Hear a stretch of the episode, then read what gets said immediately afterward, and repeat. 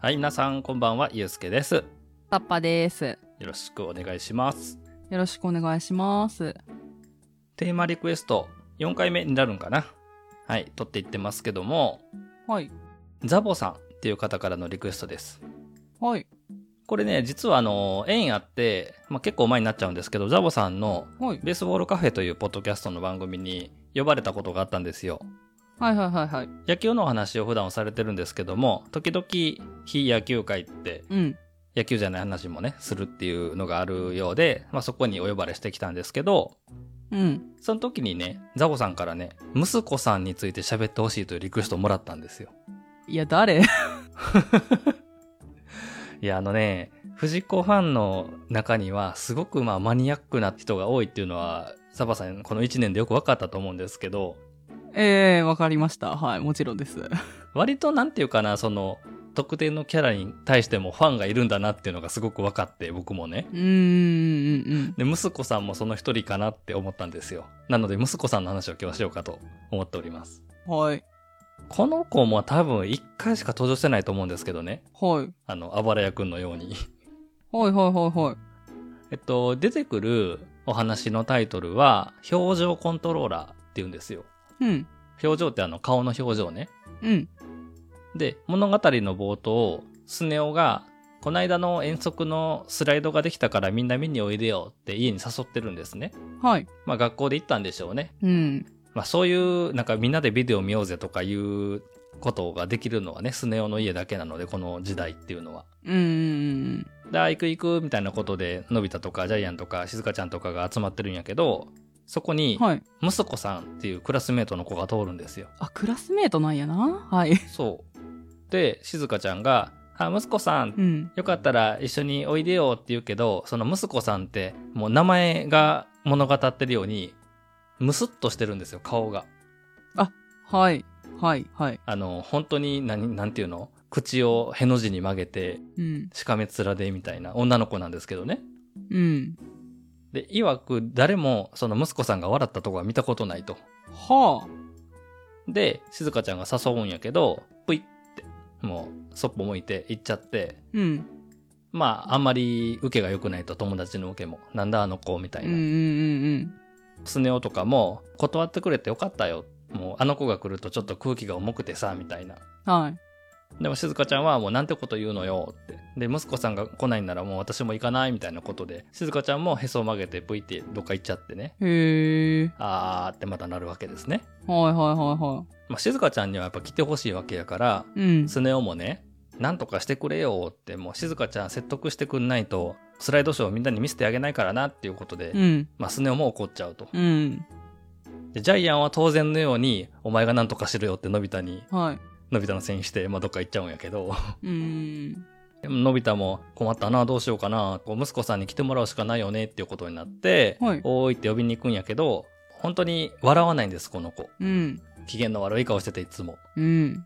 あの、一緒に来ないって言うけど、ふんみたいな感じで、もう君、ちょっとは、あの、愛嬌のある顔とかしてみたらどうなんだいとかってもう言うんやけど、うん。もう怒られるというか、もう引っかかれるんですよね、顔をバリバリって怒って。 おー。まあまあ、凶暴なんですよね。で、まあ大変な目にあったと。はい。で、ドラえもんに相談するわけです。うん。まあ、いつものパターン。はい。うん、まあ事情を説明して、はい。そっか、でも、逆も考えられるよって、ドラえもんがね。みんなにのけ者にされるから、うん。余計ムスッとしちゃうし、うん。そしたらまたみんなのけ者にしちゃうし、みたいなね。うん。ことが起こってるんじゃないかなって、まあ確かにと。で出してくれたのが表情コントローラー、はい。あのーアンテナみたいなのがついててそれを相手に向けてうん。手元にあるボタンを押すとうん。顔の表情筋をジャックしてうん。笑顔のボタンを押したらニコって笑うし泣き顔のボタンを押したら泣いちゃうしうん。怒るボタンを押したら怒るしって、まあ、そういう相手の表情をいろいろ操れちゃう秘密道具なんですね。はいはいはいはいはい。で手始めにのび太が笑ったり怒ったり泣かされたりして人で遊ぶなみたいなことをまあやるわけですけど、うん。まあ、これで息子さんもニコニコしてたらみんなの印象も変わるだろうしやってみたらっていうことで貸してくれると。うん。なるほど。でのび太が彼女の元に向かって「息子さん」って言って、まあ、その表情コントローラーを使ってニコニコ笑う笑いのボタンを押すわけなんですがはい。